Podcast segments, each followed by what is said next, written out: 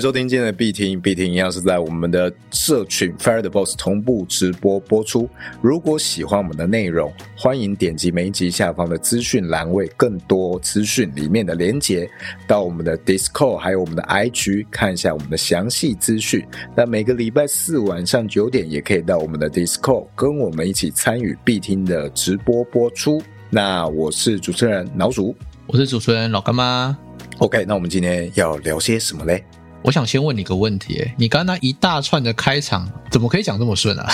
有没有什么诀窍可以告诉想经营 podcast 的朋友？哦，练久了，这个就顺了。你看，如果你回去听我最早几集，一定是支支吾吾的，现在没有支支吾吾，是不是 现在比较好了。？OK，所以，哇，这个已经变成一个我可以用 rap 的速度去讲这段话了，来一下嘛，来一下，不用再思考，来个十秒版的 rap，给我一个 beat，真的吗？没有办法，没有办法。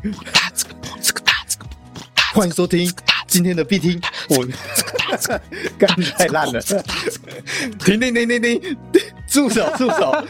住手，住嘴啦！住嘴，住嘴。好，我们今天要讲一个最近的趋势，最近流行的一个东西 rap 吗？叫做 AI。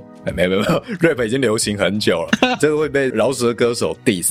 OK，呃，最近流行的是这个 AI 智能生成的艺术，这是什么东西啊？不知道大家有没有关注到这个东西？这个东西呢，呃，原本是一个开源的 AI 程式啊、叫做 Disco Diffusion 的一个开源程式嘛，它是可以去计算你今天用文字描述，它就可以去帮你 Google 啊去抓资料，然后就帮你生成一张艺术照。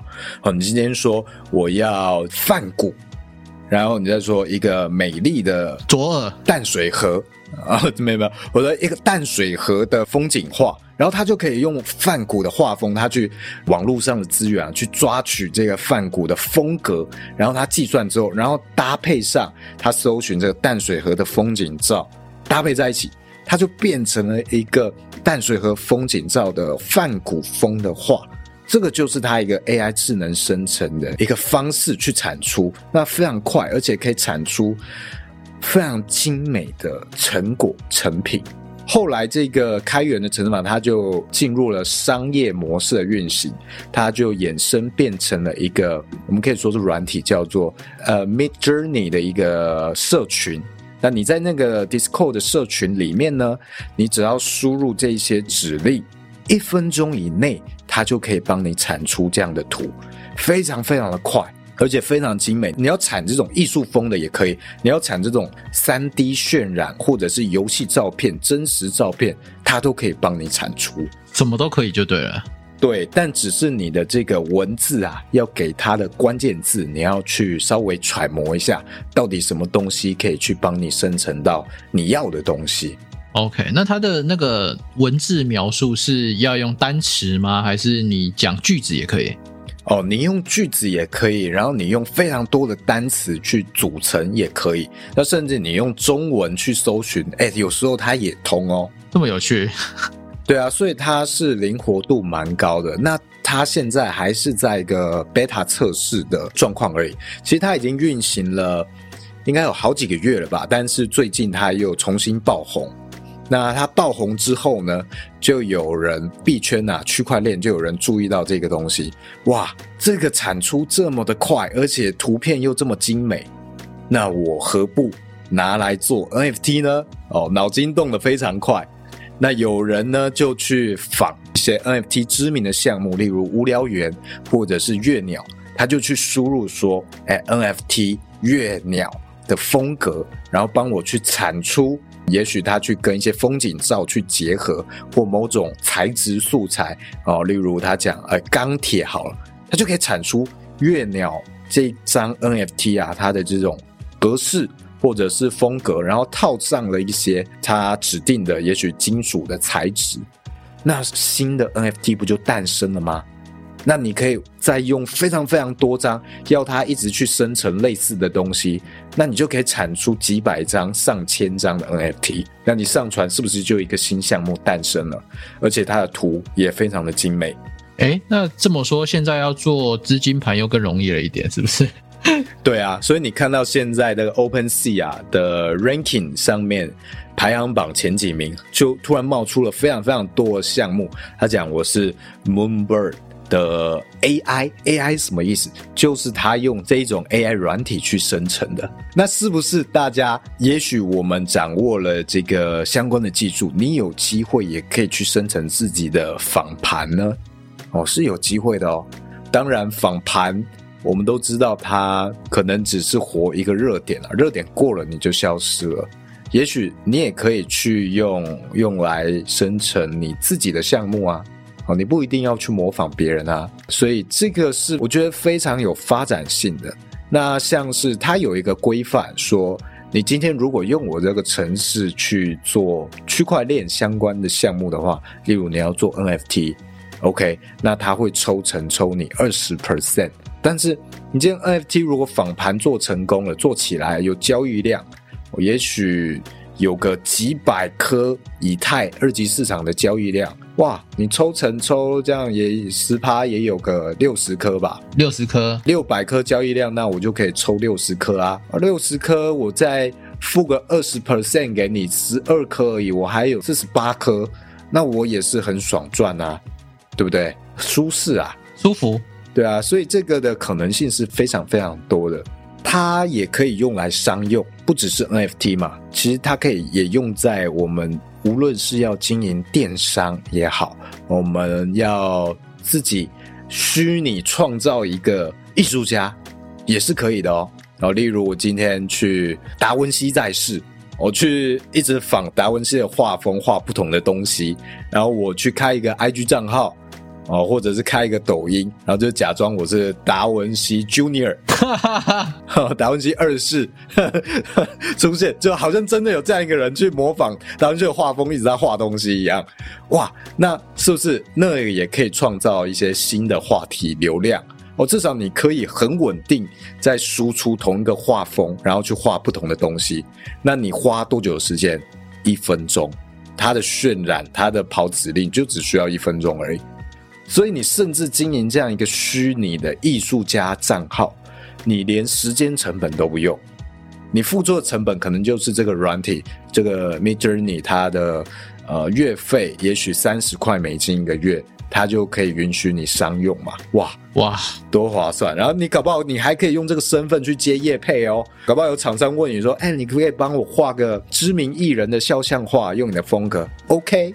当然没问题，多少钱？还有啊，找那个辐射系的啊，做达文西在世的那一个相关的服饰品牌哦，搞不好也可以。但是那个渲染要用什么样的关键字，跟可能要位图怎么样可以做精准，那个还要再去试一下哦。那当然可以试，但是我相信它一定是有方法可以去铲除的哦。如果你找到那个方式跟那一条捷径的话，你就可以不断复制这件事情。你看，今天如果有人要问说，哎，可不可以帮我画一个我家老婆大人哦？他希望五十岁生日有一张达文西风格的肖像画，哎，可不可以？可以，可以，可以。多少钱？还可以去跟别的画家竞价，也许三万块不用哦，一万五不用，一万块就好了。这个跳楼大出清，感觉一分钟渲染，啪就出来了。一万块入袋，然后一个月交件这样哦，对，还是说哦，我赶一下哦，这个 画作非常的精细，对对对，我要赶一下，可能要一个月才能交件。对啊，你看这个是不是非常的啊？知识就是力量啊！应该说 AI 逐渐在取代某一些的产出，当然它没有办法完全取代这个绘画者。因为这个绘画者他还是更灵活哦，无论是他的修改细节什么的，这个他更好去操控。但是时间成本真的差很多，至少可以产出一个可能八十二十法则吧。我用只要非常非常少时间就可以产出一个八十帕程度的东西，八十分的东西。那诶，如果今天道德门槛没有那么高的话，你是不是就可以用这样的方式去赚钱？是有非常大的机会哦，啊，尤其这个东西还在一个算非常早期，那它的商业应用还没有那么的多。你看币圈，它才刚开始用这个东西而已，不到一个月啊，对，还不到一个月，它真正火起来还不到一个月，可能两个礼拜不到，嗯。还在一个非常早期，我们还有机会在这个市场还没有被我刚讲的这个玩法玩烂之前，你还有机会，因为迟早大家会发现这件事情，然后会开始诟病，然后开始会赞这件事情，你到底是不是真的自己画，还是你是用 AI 生成？我相信这个很快会开始赞，然后。AI 艺术家这件事情的存在价值会被重新定位，然后艺术家本身这件事情，它如果只有画风，没有办法提供更多内在心灵层面上的价值的话，那它也会被挑战。这些是我们在未来可能会面临到的。那。假设我们今天刚刚讲的不要做，我们不要做这个虚拟的艺术家，我们不要做 NFT 的项目，我们还可以拿来做什么？我们也许可以拿来做电商。电商是什么？就也许我们过去要去拍照，去找摄影师去拍情境照，使用情境或者是商品的情境这些东西，也许未来我们只要去有这样的 AI，我们就可以去制作，我们就可以去生成非常多。商品相关的图片，你是不是用更精简的人力，你就可以去 run 你的品牌，而且是经营的很有质感？哎，那是不是大家的这个品牌，它的行销用的图片啊，用的照片啊，或者品牌的一些主视觉，哎，都可以变得更好看？其实这个对于大众的共同美感。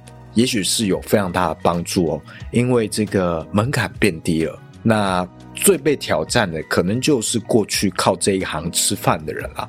哦，也许你是做这个插画啊什么，哎，也许你需要提出更多更多的价值，你才有机会在未来生存下去。哦，这个是大家可能要留意的啦。像我，我最近有在经营那个手绘账号，我就觉得面临蛮大的挑战。但我觉得你有自己的灵魂，真的吗？这边可以给大家看一下，我自己经营的那个手绘账号，大致上是这种画风啦。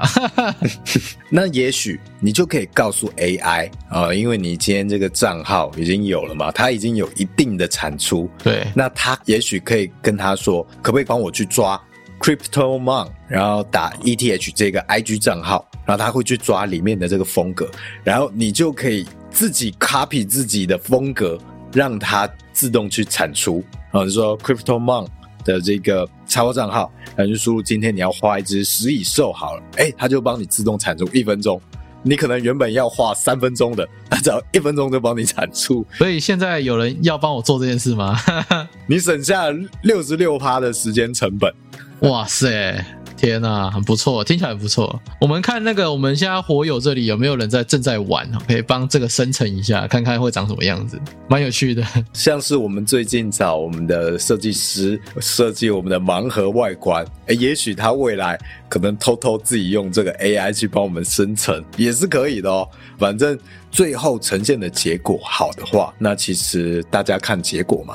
而且他还要会说那种，好了，不要再咄咄逼我喽，我会给你文件嘛，不要再问我了，我时间到会给你，明明都已经做好了，你知道吗？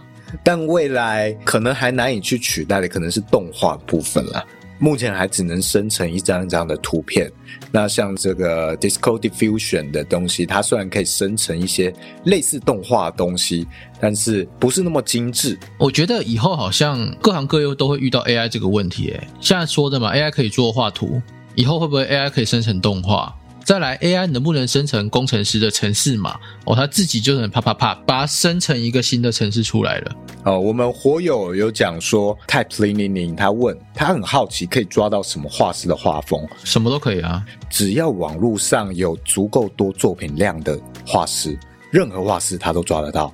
不只是这种已经做骨的变骨灰的知名画家，你要找 Pixie 上面的，你要找巴哈姆特上面的，找国外某一个游戏场景设计大师，或者是网络知名绘师或轻小说绘制的专业人士，只要他作品量在网络上够多，你能够精确指明到这个人的画风的话，他都抓得出来，他都模拟得出来。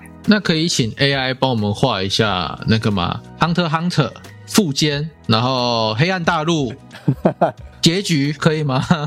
哎，最近副间开始重新在画草稿，会不会其实他没有真的在画，其实他是 你知道那是假议题吗？什么假议题？我我找一下我朋友发的，我朋友最近发了一个附件的草稿，他说他跟他老婆从不认识到认识，哦，到相恋到结婚这些日子以来，猎人一话都没有连载过，一话都没有。哎，是吗？他在跟老婆从不认识到认识到相恋到结婚之前就有草稿了，但是到现在一画都没有。那他现在又画了个草稿，那可能会等到我不知道会不会等到他小朋友都认识他老婆，然后到结婚之后，这件事情我不确定，因为就我所知，他应该结婚蛮久了。他跟这个 《灌篮高手》的作者，我记得是情敌，如果我没记错的话，应该是《灌篮高手》。对，没错，他跟《灌篮高手》的这个作者是情敌，然后他们在追求《美少女战士》的作者，哇，所以你会常常看到猎人他会。里面出现一些好像《灌篮高手》里面的角色，比斯吉，然后他是在丑化他。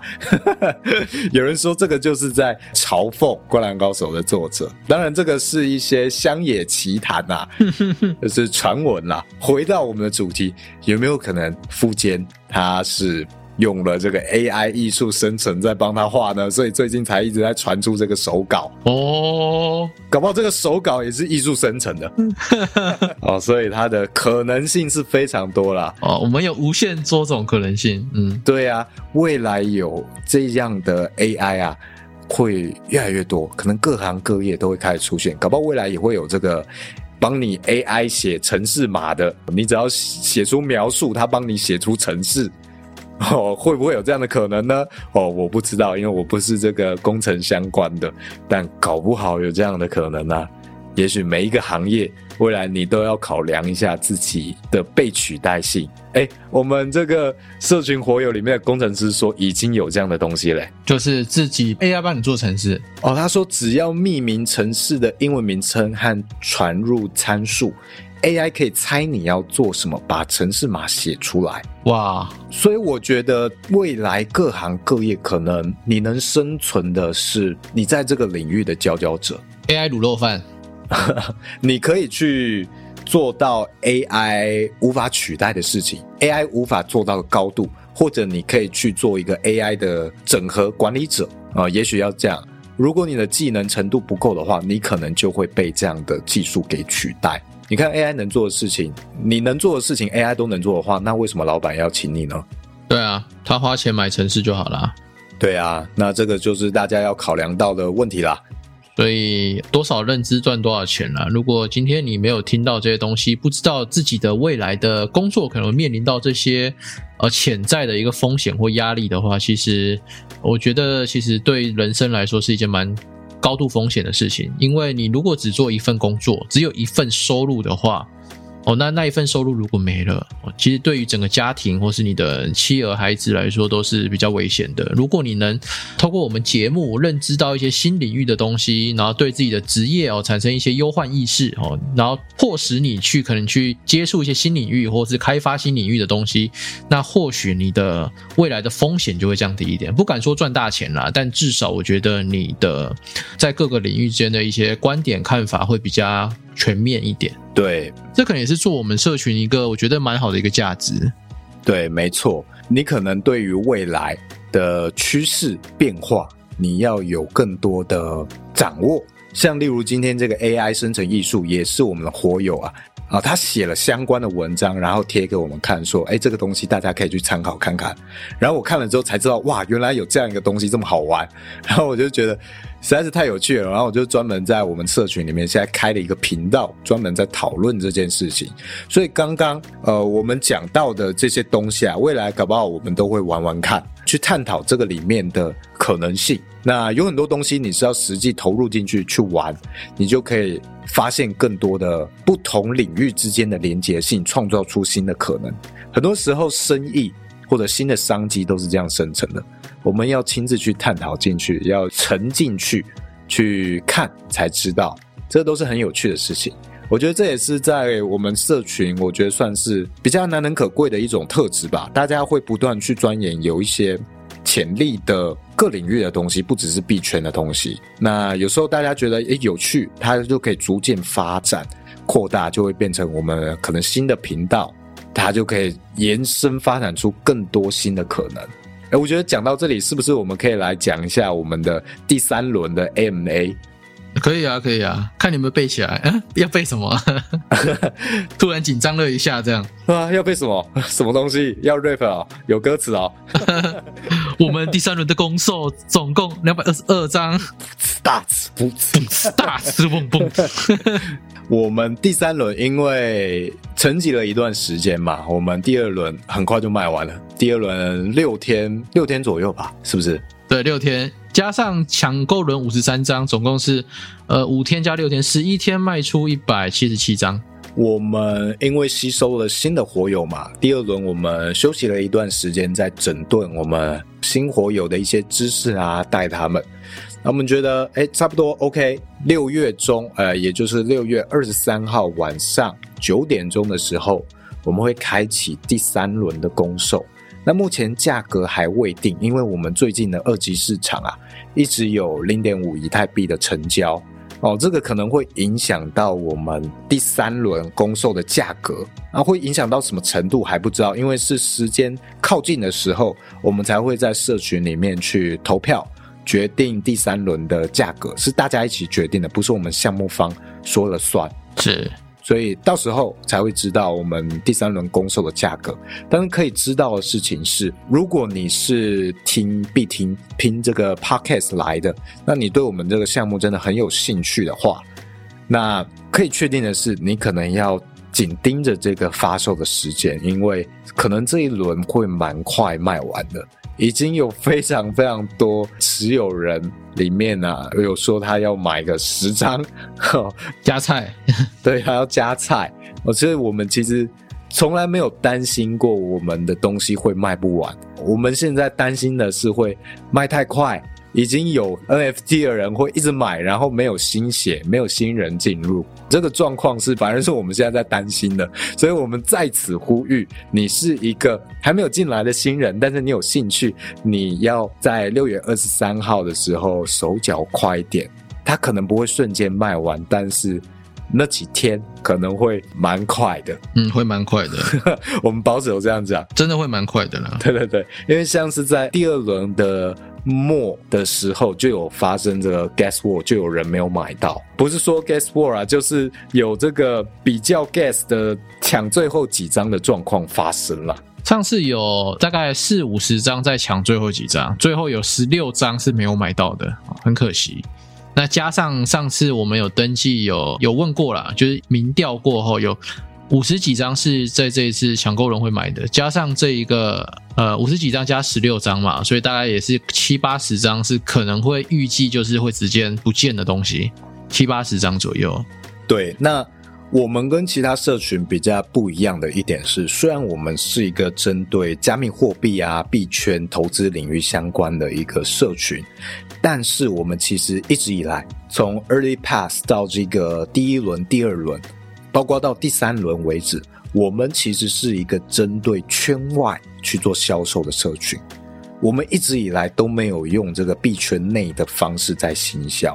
包括你们可能看过，去跟各个项目做白名单的互惠、抽奖励、送礼物给大家，或者是上各大的这个币圈相关的 YouTube 啊、IG 去行销自己的项目。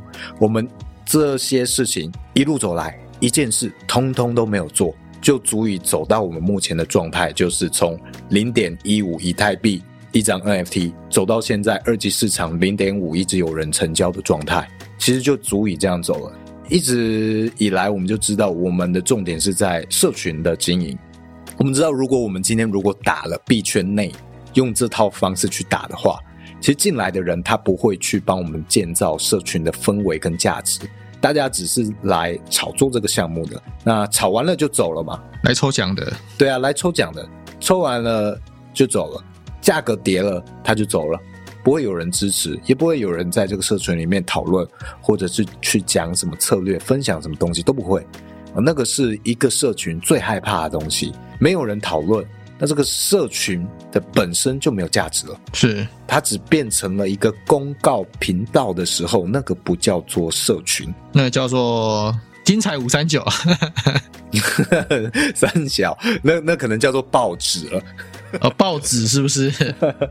或者是 email 群发信，只是变成了一个 Discord 的形式，那个是我们不想要做的，所以我们直到第三轮为止，我们都是针对圈外，所以我们主要吸引的人呢，都还是一些大部分的人其实是第一次购买 NFT，就是买我们这社群的 NFT。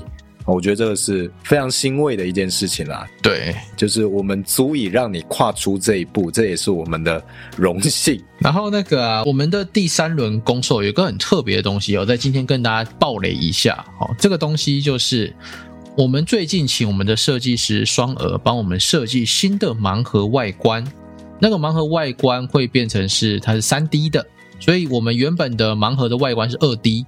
接下来会变成三 D 哦，这是第一个要公布给大家的消息。第二个消息就是这个三 D 的 NFT 外观，它会有两个版本，一个是好的盲盒的外观，也就是说这个盲盒外观是可能是某个一些配件啊什么组合起来的一个盲盒哦，它会在中间旋转嘛，三 D 的这样子，这是好的。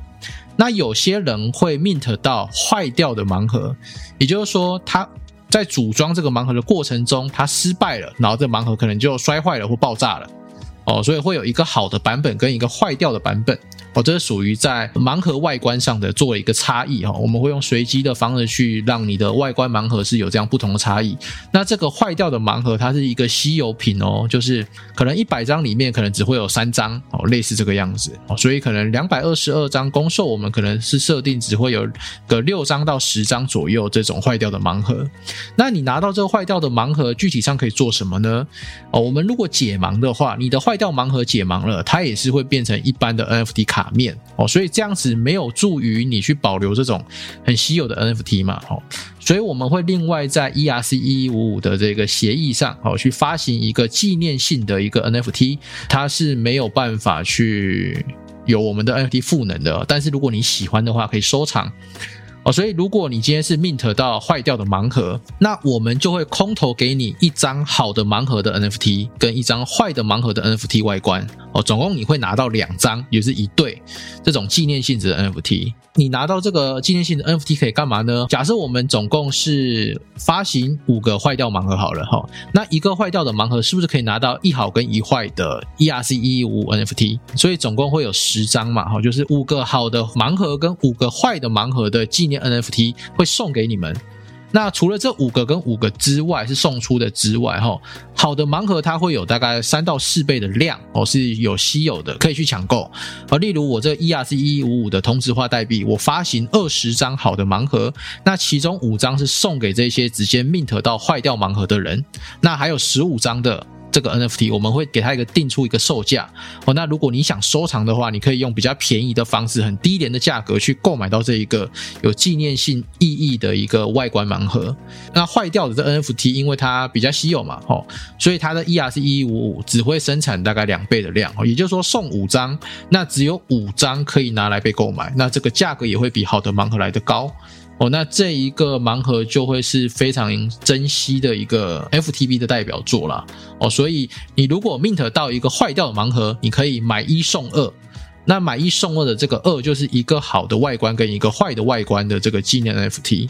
这大概是我们下一轮要做的事情。简单来说，就是因为这个双儿设计的这个盲盒外观 FT 实在是太美了，所以给他一个机会。一个方式可以保留下来，我们也是蛮灵活的啊。这个就没有放在我们的 NFT 正式的呃数量里面。对对对，所以这个是，例如我们的血清也是这样子的方式，可以去让一些额外的 NFT 有这样子灵活的方式去参与我们到整个项目里面。没错，然后今天有发布了一个我们第三波公售的一个预告片哦，有兴趣的朋友可以点我们现在贴在 Fireboss 社群里的那个影片啊，记得要打开声音到最大声，因为非常的震撼，好不好？非常震撼，没还没听过的、还没看过的，可以现在打开来。OK，那我们现在把时间留给大家，大家有没有什么问题要问我们？对，毕竟今天是 AMA 嘛，我们就稍微休息一下。然后顺便给大家看一下那个影片啊。好的盲盒会得到好的盲盒 NFT 吗？不会，你只有坏的盲盒会拿到好的跟坏的。如果你是好的盲盒，不会拿到空投，所以这个总量上是非常的稀缺的。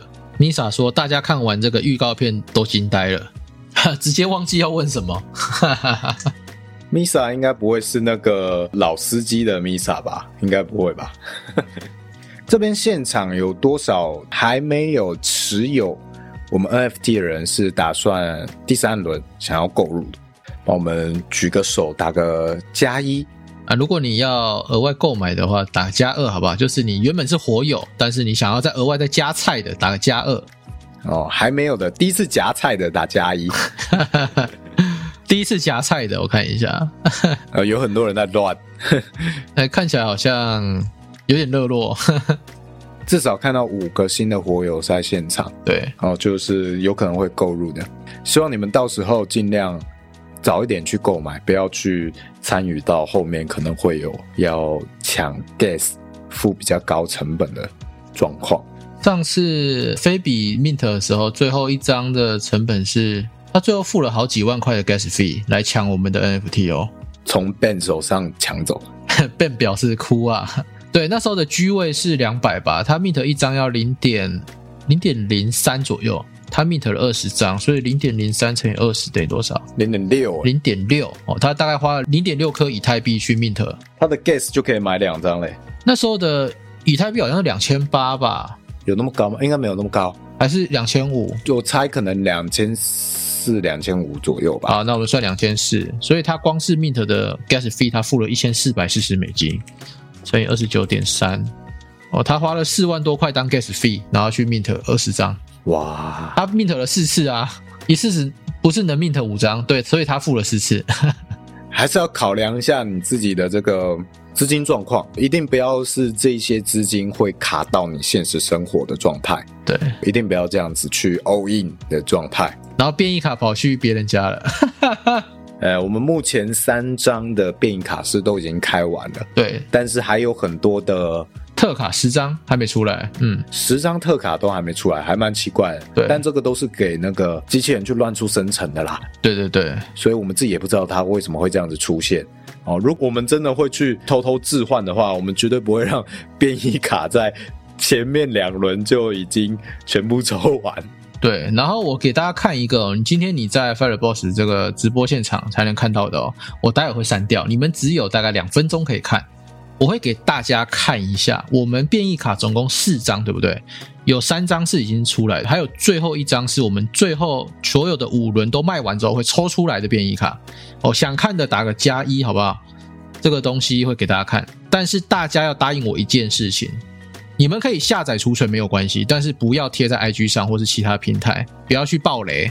然后再来就是第二个，待会看完之后不要去讲到这是什么动物哦，我们不能让别人知道，不能让没有参加我们直播的人知道。好，那我要发这一个变异卡咯。好，来，那我倒数三秒，三、二、一，来，可以看一下，好看的打个七七七，好不好？好看的打个七七七。有人说我很适合去夜市，好看是不是？这个变异卡想要吗？你觉得你这张你愿意花多少颗以太币去购买？我们来问问看大家，你愿意花几颗以太币去购买？从零点一颗开始，好不好？从零点一颗开始。好，我先回小俊那个网站怎么样去串那个狐狸钱包的一些设置教学，还有像是那个公版智能合约怎么样串网站之类的这些东西，未来希望呃许愿你的课程可以教。OK，换我问大家，大家来玩看看好不好？这个从零点一开始竞标，我们来看大家愿意出到多少钱？一个游戏啦，好不好？没有要你们真的花钱，只是问问看大家，你愿意花多少以太币去购买这一张变异卡？刚刚那么帅的一个变异卡，哇！有人愿意出到三颗以太币哦，四颗是怎样？五颗看到三你先退下，都是大户。我跟大家讲一下我们的变异柴犬好不好？我们变异柴犬是由我们的 influencer 哦，蜻蜓他持有的。上次有问过他啦，他是说他三十三颗以太币才会卖掉，然后他考虑要卖掉的话，你出价三十三颗，他才愿意卖给你。哇哦，这是一个蛮惊人的一个数字啦。梦里什么都有，对 对对。所以我们待会也差不多要跟大家说声晚安，然后让大家去梦里哈梦梦看这一张变异卡会不会到你家。哎，我们要不要先来聊一下最近国库运行的状况？OK，好，先跟大家讲好消息，好不好？刚刚在直播到一半的时候，我们的一位火友叫 YUP 哦 Yap，他帮我们国库开发的那个 Perp 合约投资计划的城市已经完成了，那他自己跑起来也正常哦，所以待会直播结束之后。呃，我就会去参加这一个城市的测试。那我这边测试也没问题，或是我跟亚普去讨论一下一些问题之后，哦，确定没问题之后，就会把这个城市给国库去做。那目前国库的运作是由干妈这里去做一个操作。那我就依照之前我们所有所有的 NFT 持有人讨论出来的版本。设计出来的剧本去做操作，那前面一次的操作本金大概是五万五千美金左右，然后获利有大概一千块美金哦，所以这是很不错的，就是也不用看盘，就是剧本写好了，然后挂着等它收单，哦，就这么的简单暴力。所以未来我们用了 Yap 的城市之后，我相信那个利润会相对的智能，而因为也不用去盯盘嘛。像我那天就发现，我这样做一单，然后每天去收菜。这样子可能我一天只做了一单，我看那个震荡幅度来看的话，可能用城市可以跑到五次到六次哦。所以我人工做一单，目前的获利是大概一千。那你如果说你成功五次到六次，哦，这种长期效益套利下来，对国库的资金增长是一个非常可观的哦。所以这个大家可以期待一下。那我这边也跟大家说一下，如果你是还没加入我们的火友哦，你不知道你的 NFT 买入之后有什么事情的话，这边可以简单跟你说明。第一个就是我们的赋能，就是你可以去呃参加我们每周二的线上课哦，非常的多元哦，只能说真的物超所值啦。就是假设是零点五颗以太币的售价哦，那你来参加这个每周二的课程，我们从二月八号到现在六月二号，其实呃每个礼拜二都有一堂课哦，从来没有断掉过、这个是很很可贵的。那这个课程你如果要重复播放的话，我们目前放在 YouTube 的私人连接里，你也可以重复的阅览、重复的观看，这是没问题的。那再来就是我们目前有开发的 FTX 的交易合约脚本，我目前大概有八种了吧，哦，持续往上增加中，最近可能会增加到九种或十种。那这些已开发的脚本中，我们目前选用了两种哦，要来做这个套利程式，一种就是我之前写的一般网格的一个套利方式，哦，那已经被开发成测试版本、beta 版本的一个程式了。那后来我们讨论的新的交易策略是用那个合约的交易策略，也是用其中一个合约的 FTX 脚本，然后去做参考，以这个为模型去生出的这一种合约网格的一个。方式，然后在刚刚节目中已经开发完成，然后最近我也会进行测试哦。所以如果你是持有 NFT 的人哦，除了上线上课、深度的文字讯息的交流，或者是一些知识类型的文章可以看之外哦，还有我们这个城市的使用权哦，这是我们比较可贵的。再就是你买一张 NFT，假设是零点五颗以太币，跟你说别担心，你的零点五颗我们没有拿走。哦，你的零点五颗里的零点二五颗会帮你放在国库里，那国库去做投资计划，如果有赚到钱，未来我们就会提出新对应的一个捡到钱的一个计划哈。我们这边就是捡到钱啦，不能讲什么 f n 哦 f n 这个东西不能讲，所以我们就是捡到钱，好不好？所以如果你购买了我们 NFT 哦，那你要知道，你有一半的钱是入国库的哦，那这国库的钱就是你的钱哦，那你未来就会享有一个可能会很香的一个回报了，好，这就给大家参考一下。那像我们的社群一开始在钻研这些脚本哦，量化空间的脚本，我们是 FT 叉这边在研究嘛，一开始其实都是一些相对保险保守的一些交易策略哦，例如主要都是网格类的东西。几个月下来，开发了有几个脚本啊？七个吗？八个啦，已经在现在八个了啊、哦，已经在到第九个了。对，所以我们开发的速度是很快的哦。我们一个月是超过一个脚本，一个月是接近两个脚本哦。我们从三月开始开发的，现在是六月嘛？哦，那可能一个月超过两个脚本哦。对，二点五个了，一个月平均二点五个左右。嗯，这个脚本也是不断不断的在从。可能相对保守、相对低风险，再往这个更高风险一点的方式去走，所以这里面多了非常非常多的工具，适合每一种投资策略的人。你可以去选择，哎，适合自己的我们不断在这边往前面钻研，提供大家这样的工具，也许未来也会有更好，或者是更适合你的，也不一定，或者你也会进来参与这一些策略的开发，因为基本上这些所有的脚本啊，都不是我们项目方自己想出来的，而是在这跟所有活友从前面啊学习到现在的人，还有包括像是辩论场嘛，大家都有这样的思维逻辑能力的时候。哎，大家互相交流的过程中，新的策略就出来了。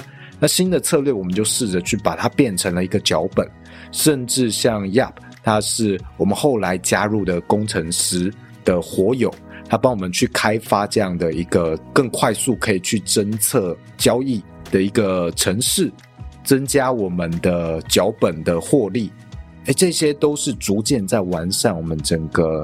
工具的生态系，嗯，这件事情现在还不是终点，我们还在不断的往前往前，不断的进步中，所以越后面你大概大家的工具会越来越多。对，所以现在如果有人要卖我们 NFT 的话，欢迎挂二级市场，好不好？就是给真的想加入的人去购买。那你之前成本比较低，你也有赚到钱的，这样子应该是双赢的啦，好不好？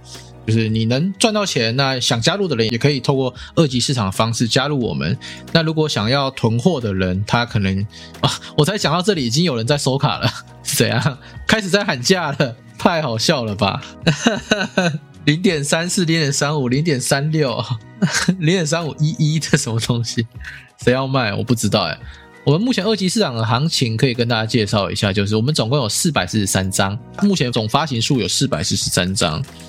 然后，目前四百四十三张里面，只有三个人愿意去出售我们的 NFT，但这三个人的价格分别是四点二颗以太、四点五颗以太跟三十三颗以太币。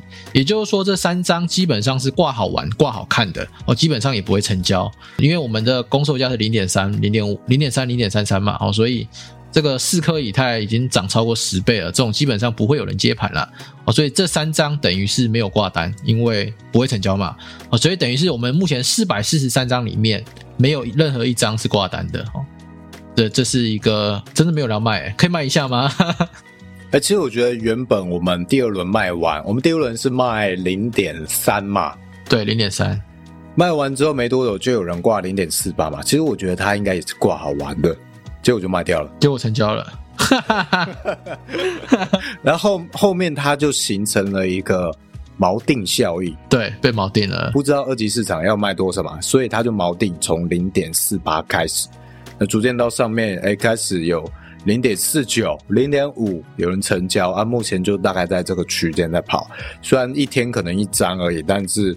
哎，真的是没有想到，真的万万想不到啊！对啊，哎，像这个社群有人讲到，因为目前一很便宜，没错，这也是一个考量点。所以，我们到底第三轮要不要升到这么高的状态呢？这也要考量未来，如果以太未来几个月以后，我们在卖第四轮的时候，也许涨价涨很多。以太币变得贵很多，那如果第三轮我们卖零点五的话，我们不可能第四轮降价卖低于零点五以下嘛？对，所以未来如果以太币涨价涨那么多，哎，那我们不可能后面几轮卖的比前面几轮的以太币便宜嘛？那这个规划上就要构思一下。那当然，未来的价格还是要由社群整体去共同决定的。我们会在。六月二十三号九点以前去讨论出一个结论，提早几天去公告告知大家，哎，当那个最终的价格会是多少？那就希望真的有兴趣的还没有加入的朋友们，还没有购买的朋友们，稍微关注一下我们的 IG 或者 Discord。六月二十三号晚上的九点就要留意我们的公售开启的时间，欢迎大家加入我们，好吧？好，那这一集就这样，我们就下一集再见啦。好，下一集再见。好，拜拜，拜拜。